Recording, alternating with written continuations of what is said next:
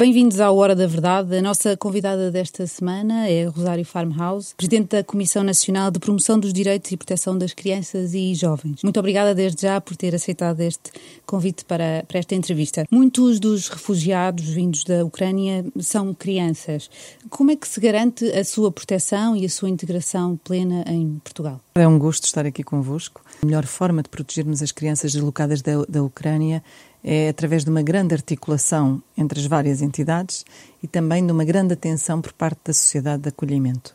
É importante estarmos alerta para situações que possam parecer menos claras, principalmente quando estamos a falar de crianças que podem estar acompanhadas com alguns adultos que não os seus familiares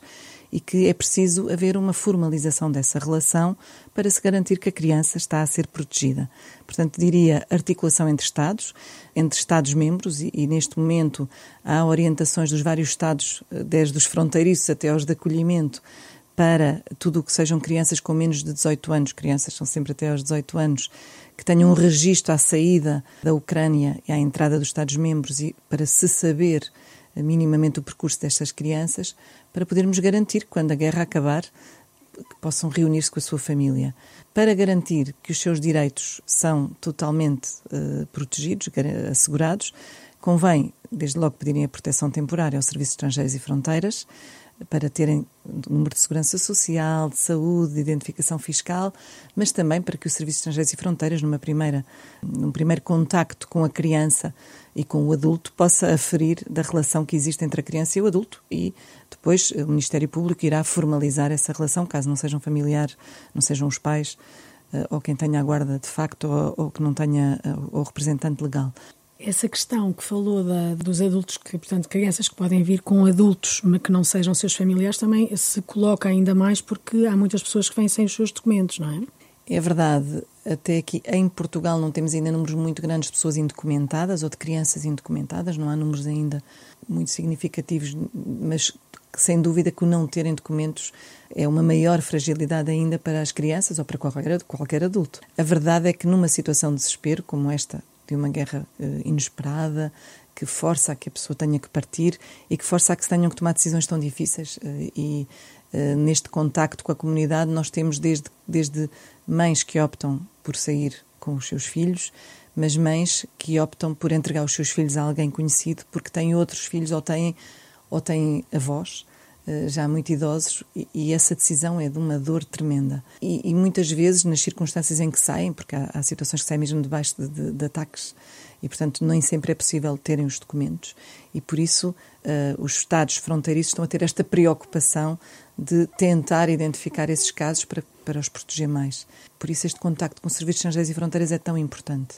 para podermos garantir que os seus direitos serão assegurados e, como disse, esta articulação entre Estados que está a acontecer é muito importante para salvaguardar estas crianças. E quantas crianças da Ucrânia já chegaram desde o início da guerra? Cerca de 6 mil crianças entraram em Portugal, de uma maneira geral, todas elas com, com referências ainda, ou vinda com vindas com familiares, ou com adultos de referência, mas com autorizações, com, com, com documentos das mães a delegar naquele adulto, e portanto ainda não temos eh, números conhecidos de crianças completamente uh, isoladas que não tenham vindo com nenhuma referência, temos muito poucos números, temos alguns, mas são muito residuais e até agora eh, estão a ser acompanhados. Por isso, esta importância de estarmos todos atentos, porque muitas vezes, essa, como a forma de, de entrada em Portugal é diversa, de avião, de autocarro, de carrinha, de carro, está a ser das mais diferentes maneiras, é importante que, enquanto sociedade, estejamos atentos para ajudar. E, e esta generosidade dos portugueses, que é, que é tão reconhecida, eh, também é de uma enorme responsabilidade. E aqui um apelo a quem está nas equipas de resgate, eh, os portugueses e as portuguesas que se estão a unir para ir à Polónia, à Roménia, à Moldávia, a outros países, buscar pessoas, muitos deles vão buscar pessoas que não conhecem, este cuidado de garantir que as pessoas trazem os seus documentos, que as crianças vêm devidamente identificadas e que vêm com algum adulto que é referência para elas, para evitar que, sem querer, se separem as crianças uh, daquilo que são as suas referências. Portanto, em contexto de guerra, há uma enorme uh, probabilidade de também haver equipas organizadas de, de, tráfico de pessoas, tráfico de crianças e até de circunstâncias várias que separam uh, indesejavelmente as famílias E é muito importante haver este registro para um dia se poderem voltar a encontrar, que é isso que todos queremos, é que possam todas as crianças terem direito a estar com a sua família. As, as, comissões de proteção de crianças e jovens já foram chamadas a intervir em situações que envolvem estas crianças vindas da Ucrânia? Sim, temos várias comissões. As comissões, como são compostas pela própria comunidade, eu temos desde comissões que, que estão ligadas a, também ou têm conhecimento profundo de equipas que estão a ir lá para trazer pessoas e, portanto, tem, antecipadamente têm esta informação, a comissões que, chegando as pessoas e havendo crianças, são sempre chamadas para ajudar a, a, a este olhar atento e para poderem melhor proteger. Independentemente da situação, indiciar algum risco para a criança? É sempre articulado com o Ministério Público e, uh, no caso de eventual desconfiança de tráfico, com serviços estrangeiros e fronteiras também. Mas uh, as comissões têm sido chamadas pelas, pelos municípios, porque desde logo também têm representantes dos municípios e todas as, estas caravanas que têm estado a chegar, que já partiram, mas que agora já estão a chegar a Portugal uh, dos vários municípios, têm tido este cuidado sempre de chamar a comissão para ajudar a olhar para aquelas crianças e, para ficar atento àquilo que possa ser a situação de cada criança. Mas, como disse até aqui, de uma maneira geral, têm vindo crianças com familiares ou com, com adultos de referência eh, devidamente identificados, ou quando não vêm, tem havido esta preocupação de proteger, de acolher, de acolher as crianças para depois se decidir melhor em conjunto com uma série de circunstâncias das crianças e com as, com, as, próprias crianças, se assim tiverem maturidade, para depois poder desenhar a sua vida futura estão muito atentas e, e estão muito no terreno a conhecer estes casos, sim. Falou de casos muito residuais, portanto, crianças que não vêm nem com os familiares nem com pessoas referenciadas, mas uh, pode dizer-nos quantas crianças poderemos estar a falar que tenham vindo não acompanhadas e que uh, possam ter criado aqui alguma situação de uma maior preocupação relativamente a essa ameaça de que falou de, de eventuais, uh, enfim, situações verdade, de tráfico de crianças. Na verdade, os números são mesmo muito, muito, muito residuais, ou seja, houve uma preocupação com duas crianças, eh, duas crianças jovens com 17 anos no norte, mas que entretanto está salvaguardada, houve também alguma preocupação com outras mais a sul, ou seja, são tão pontuais, duas, três, uma, não, tem, não estamos ainda a falar de números uh, significativos, mas também, uh, por isso este alerta, porque a verdade é que, um, eventualmente, e esperemos que não seja o caso, mas aquelas que possam estar numa situação mais frágil nem sempre são visíveis, têm, têm uma, estão mais invisíveis, porque não se dirigem aos serviços. E por isso este alerta da comunidade toda, de cada um de nós, eh, para estarmos atentos e, e para podermos proteger, estando atento, eh, sem, ter que estar, sem termos que estar a intrometer-nos demasiado na vida das pessoas, até porque, como sabemos, vêm de um contexto muito difícil e uma das coisas mais interessantes uh, que a comunidade tem comentado é que, de facto, estão fascinados com esta forma de serem acolhidos em Portugal, mas nós somos bastante intensos e, portanto, eles culturalmente são um bocadinho mais recatados e, e nós temos que gerir um bocadinho a nossa intensidade. Um, temos imensa tendência a abraçar quem vemos um, e, e, não é tão comum, não é? E, portanto, é um bocado assustador de repente a pessoa está-se a sentir abraçada por alguém que não conhece. E nós, porque estamos solidários com a situação, temos imensa tendência de cada vez que entra alguém que achamos que vem de uma situação de contexto de guerra e porque estamos fragilizados, e isso é muito bom, isso é a nossa marca enquanto povo, e portanto eu também não estou aqui a criticar o povo, estou só a dizer que neste, neste encontro cultural que às vezes assustamos, uh, assustamos. Eu tenho tido contato com alguns jovens ucranianos que estão a entrar para as escolas e eles sentem-se muito intimidados com a atenção excessiva à volta deles, desde terem turmas do primeiro ciclo à volta deles a dizer olá e a quererem falar todos com eles. Eles ficam um bocadinho assustados com esta intensidade da nossa parte de queremos tanto ajudar. E, portanto, obviamente é fantástico, podemos ajudar com um respeito imenso pelo seu tempo e pelo seu espaço para que eles sintam mesmo a ser integrados e não uh, a sentir que estão a ser invadidos também num, ambiente que, que, não, não lhes dá privacidade. É, é só este cuidado. Também aproveitar para, a, para o cuidado da, da, da publicação de imagens destas pessoas e principalmente quando falamos de crianças. Vou vendo, e eu não sou muito dada às redes sociais, mas vou vendo uh, muitas vezes fotografias de pessoas a partilharem fotos com crianças que chegaram. Nós fazíamos aqui um apelo a proteger a identidade destas crianças e, portanto, a evitar estar a expô-las situações destas. Podem ficar no âmbito da sua vida privada, do seu grupo de amigos restritos, mas não aberta a qualquer pessoa e qualquer pessoa possa aceder a estas imagens. E, portanto, também fica aqui este desafio de encontrarmos este equilíbrio de acolhermos, mas respeitarmos o espaço, o tempo, a privacidade de cada um. Eh, ainda sobre a questão do tráfico humano, a alta comissária para as migrações eh, disse à Renascença que já há indícios podem apontar para situações destas em Portugal. De quantas crianças poderemos estar a falar? Eh, o que é que já se sabe sobre este tema? Pois, em relação a essa matéria, não tenho dados mesmo. De facto, é uma matéria de uma enorme delicadeza e que os números não, não são acessíveis, pelo menos a Comissão Nacional não tem dados concretos em relação a isso tem é tido esta. Eh, temos um grupo multidisciplinar eh, que reúne a Garantia para a Infância, a Segurança Social, a Santa Casa Misericórdia de Lisboa, o Serviço de Estrangeiros e Fronteiras, o ACM, a Comissão Nacional e a PGR, com esta capacidade de olharmos atentamente a todas as crianças que chegam e, naturalmente, com o apoio das Comissões de Proteção de Crianças e Jovens que estão no terreno,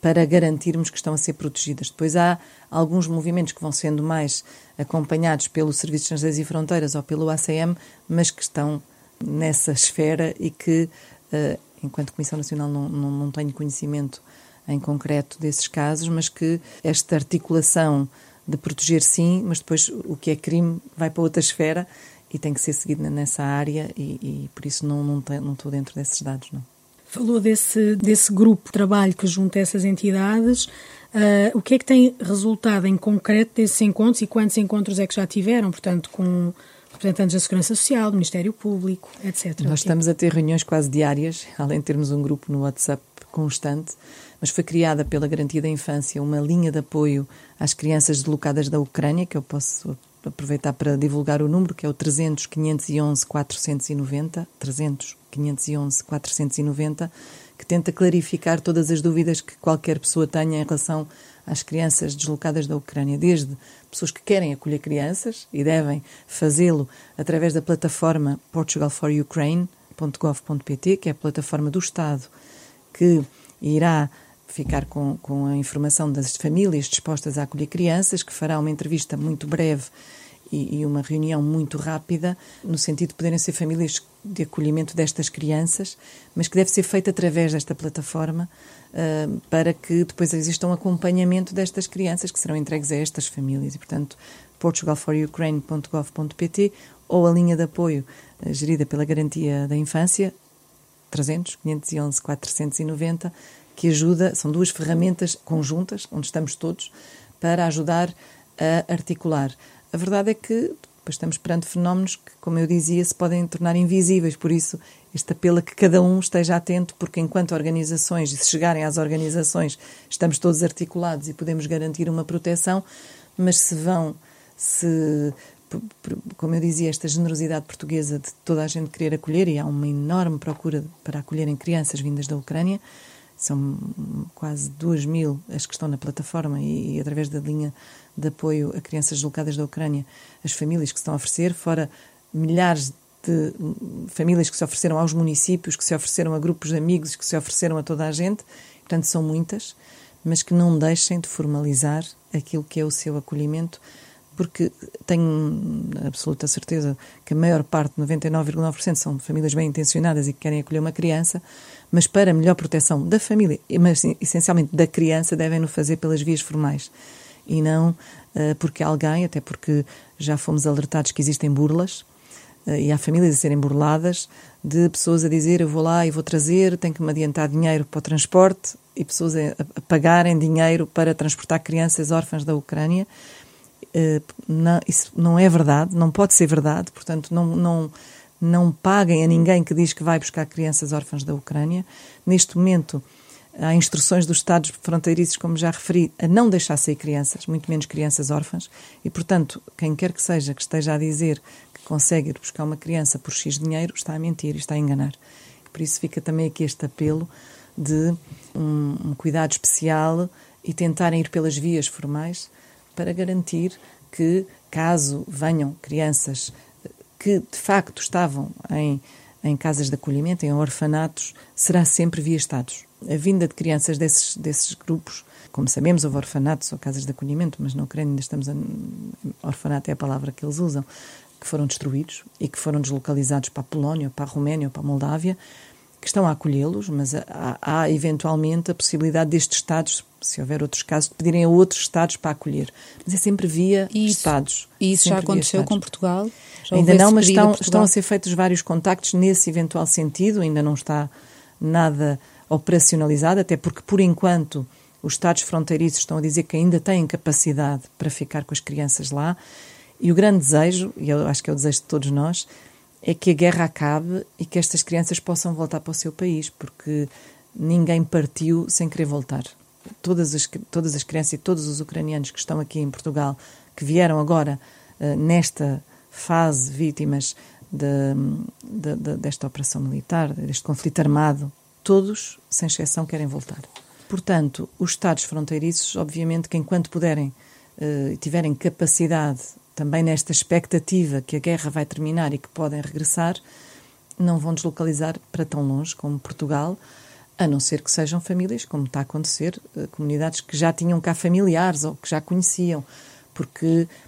os outros preferencialmente querem ficar ali perto. A verdade é esta. Os que vieram para Portugal até agora têm sempre ouviram falar de Portugal, ou têm cá família, ou já conhecem outro outro outro ucraniano que cá vive, a ter que escolher. Escolhem países mais perto porque têm esta expectativa de voltar para o seu país e não vão escolher o mais longe de todos. Pondo ainda a tónica nas famílias que se disponibilizaram para, para acolher crianças, como é que se faz a escolha destas, destas famílias, também para que as pessoas possam eh, estar a par do processo e perceber que de facto o processo é fidedigno? Da verdade, tem que haver uma aferição, primeiro, da motivação, porque é que acolhem, da disponibilidade.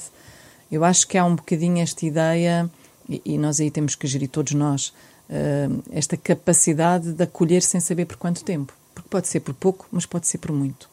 E, te, e quando se acolhe uma criança, tem que ter esta capacidade de pensar que pode ser por muitos meses e, e ter essa disponibilidade económica, uh, de espaço, de tempo, porque estamos a falar de uma criança que não fala a nossa língua e, portanto, exige um, um, cuidado muito maior. E estamos a falar de crianças que vêm de uma zona de guerra, que têm traumas de guerra, muitas delas, que são sensíveis a uma série de, de, de, sons que para nós não nos dizem nada, como seja, por exemplo, em alguns conselhos, a sirene dos bombeiros que toca ao meio-dia, sei que em alguns conselhos isso acontece, porque no meu conselho acontece, e, e que de imediato cria reações de pânico em crianças ou em adultos. Eu tive uma experiência há uns anos numa praia, num conselho onde ao meio-dia, e era com crianças ucranianas também, vindas da zona de guerra, em 2015 e 16 e 17, e que ao meio-dia tocou a sirene dos bombeiros e as crianças pegaram nas toalhas para fugir. E, portanto, são crianças que vêm de um contexto muito complicado, que se vê um avião passar abaixo, se atiram para o chão ou se escondem, e por isso quem acolhe tem que perceber, tem que ter esta disponibilidade e este equilíbrio, por um lado, de tempo, de espaço, eh, de condições económicas, ainda que depois, no caso de, das famílias de acolhimento, possa vir a ter algum apoio, a questão é, é toda uma exigência muito grande. E tem que ter essa capacidade e tem que pensar que pode ser pouco tempo, pode ser muito tempo, mas que vai ter que devolver também essa, essa capacidade. Eu costumo dizer que tem, o coração tem que ser elástico, porque vai ter que encolher outra vez. E, e portanto, a probabilidade, primeiro, que há, há, também este mito: ah, eu posso ficar com ela e depois, se ela não tiver paz, eu vou adotá-la. Não. À partida, durante anos de guerra, os Estados internacionalmente proíbem adoções internacionais precisamente para evitar que possam existir adoções de crianças que têm família e que foram separadas por causa da guerra. E, portanto, a adoção não é por esta via, são planos totalmente diferentes e acolher é um, um ato fantástico de generosidade, mas também um ato de grande responsabilidade. Portanto, nestas entrevistas, nestas visitas das famílias que querem acolher crianças, motivação, disponibilidade de tempo, disponibilidade uh, afetiva, emocional, uh, disponibilidade económica, também alguma, com certeza, de estabilidade do ponto de vista da situação profissional da família, do ponto de vista da estabilidade familiar. Pois se é uma família que está em constante conflito interno, colocar uma criança que vem de um contexto difícil é, é não é de todo desejável. Portanto, obviamente que isto tem que ser uh, assegurado e por isso é que pedimos que, se, que estes acolhimentos sejam via formal para se garantir que há mínimos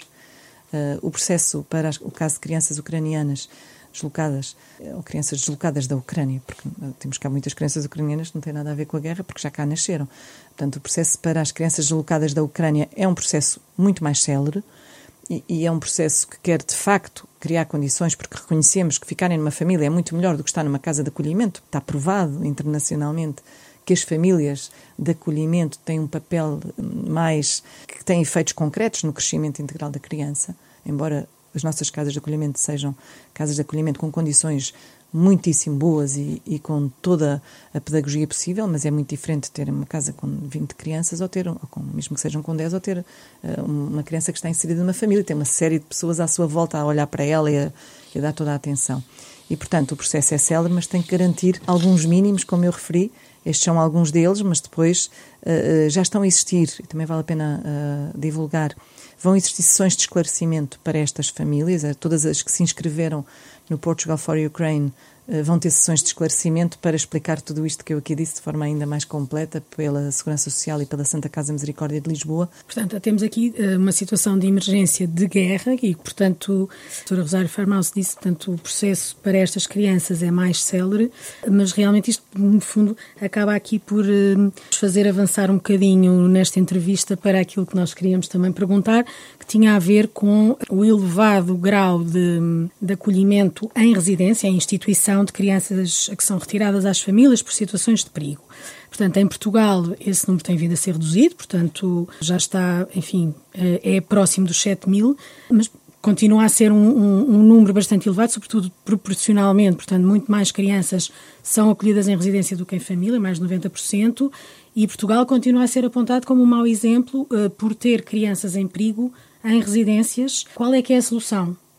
Para esta situação? Eu acho que a solução passa mesmo pelas famílias de acolhimento, que estão a fazer o seu caminho. Este acontecimento inesperado e que ninguém desejava que, que surgisse, eh, de agora haver tanta disponibilidade de famílias para acolher crianças eh, deslocadas da Ucrânia, pode ser que seja uma porta para que estas famílias, que não acolhendo crianças deslocadas da Ucrânia, depois tenham disponibilidade para acolher crianças em situação de perigo e evitar que elas possam ir para uh, as casas de acolhimento. O que acontece é que tem havido e, tem vindo a aumentar o número do acolhimento familiar, ainda é muito residual, é verdade, queremos que aumente. Na zona da Grande Lisboa está um pouco mais desenvolvido, a Santa Casa Misericórdia de Lisboa tem vindo a, a desenvolver uma série de ferramentas e de acompanhamento e já tem uh, bastantes crianças em acolhimento uh, familiar, creio que cerca de uma centena pelo menos, e, e estão mais uh, disponíveis também mas o número de famílias que se oferecem para acolhimento familiar não é tão grande como este aqui, que estamos a falar das duas mil, que devem ser muitas mais, porque há muitas que se ofereceram diretamente para os municípios.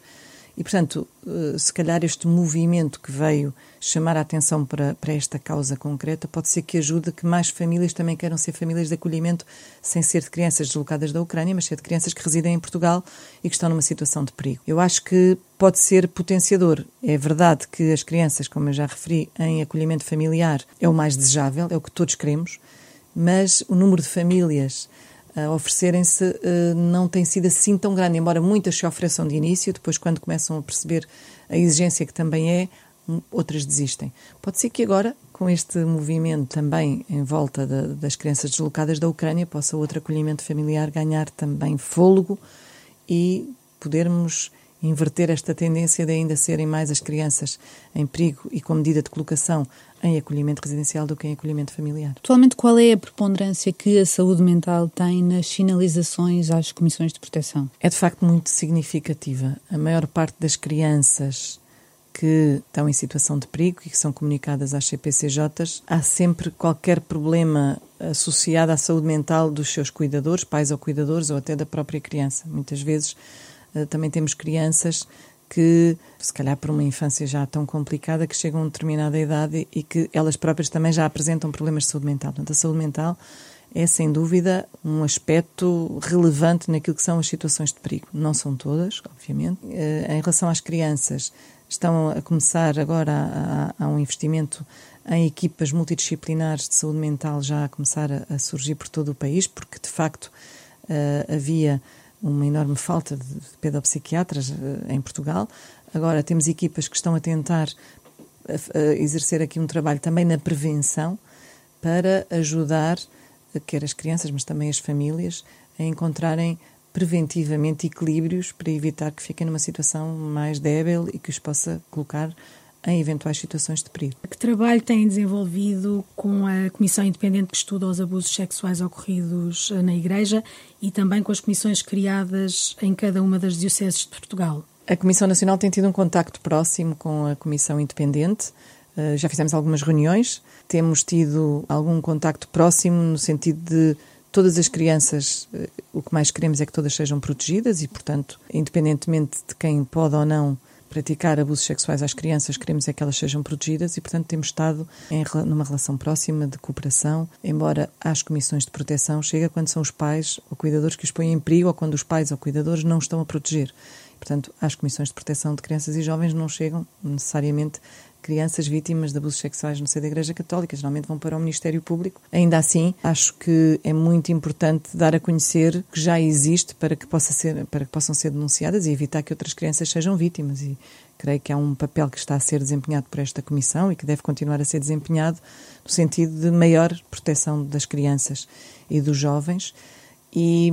e também separar o trigo do joio, não é? Porque depois, de repente, é verdade que, que existem pessoas em todo o lado, em todas as profissões, em todas as, as vocações que fazem coisas muito boas e coisas muito más. Há que separar o trigo do joio e quanto mais falarmos das coisas abertamente e pudermos atuar, mais facilmente separamos e não generalizamos e nem criamos estigma de que todas as pessoas que têm determinada profissão ou vocação estão associadas a, a, a, comportamentos assim. Qual é a principal prioridade da Comissão Nacional para os próximos anos? Nós continuamos sempre com esta enorme preocupação, não só na promoção dos direitos, mas também na proteção das crianças e jovens e, acima de tudo,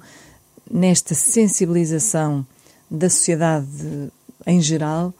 para a importância das crianças. O país que seremos se deve à forma como tratamos as nossas crianças e, portanto, desde logo na família, na comunidade, na vizinhança, nas escolas, nas várias entidades e é ao nível do Estado. E por isso esta aposta eh, na criança e colocar a criança no centro é a nossa grande preocupação, é chamar a atenção para os direitos das crianças e garantir que nenhuma criança se torne invisível e que temos mecanismos de percepção de que as crianças vítimas de maus tratos chegam até às comissões de proteção, seja com formação na primeira linha, a todas as entidades com competência em matéria de infância e juventude, aos professores, aos, à polícia, aos, ao, na área da saúde, na área, nas variadíssimas áreas, para que estejam atentos aos sinais, mas também esta passagem de informação de que cada um de nós pode fazer a diferença na vida das crianças, eh, comunicando situações de perigo. Eh, muitas vezes há um bocado a ideia de se comunico, estou, eh, estou a pôr em causa a família, uh,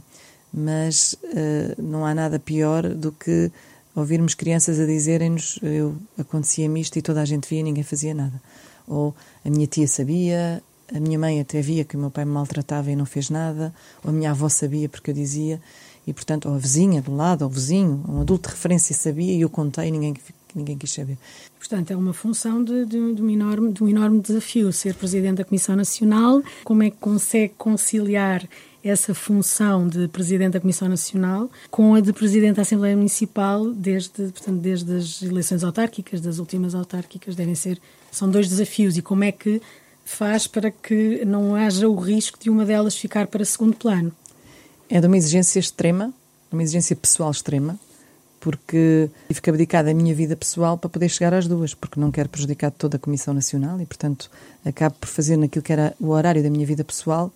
eh, tudo o, que posso para responder, quer à Assembleia, quer à Comissão eh, Nacional. E, portanto, é um compromisso que assumo e que faz com que tenha decidido que a minha vida pessoal vai ter que ficar para um, para um outro plano, para uma outra vida daqui a uns tempos. Mas tenho essa enorme preocupação de corresponder a estes dois desafios. Quando aceitei o desafio apurei primeiro se era compatível, porque não queria todo prejudicar eh, a Comissão Nacional, e, e, portanto acho que se pode, se pode conseguir fazer as duas coisas, mas com enorme abdicando do meu tempo pessoal, e é isso que estou a fazer. Muito obrigada. Obrigada eu.